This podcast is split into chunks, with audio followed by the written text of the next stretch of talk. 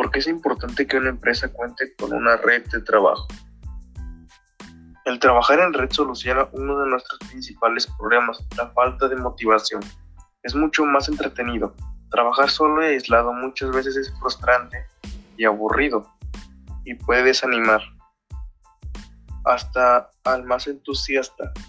Al trabajar en red se generan espacios de compartir logros, ideas e inquietudes.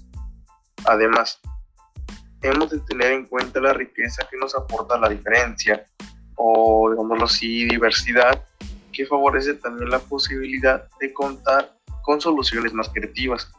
El todo es más que la suma de las partes. Al trabajar en red se generan sinergias, es decir, se integran elementos que dan como resultado algo mayor que su simple adición.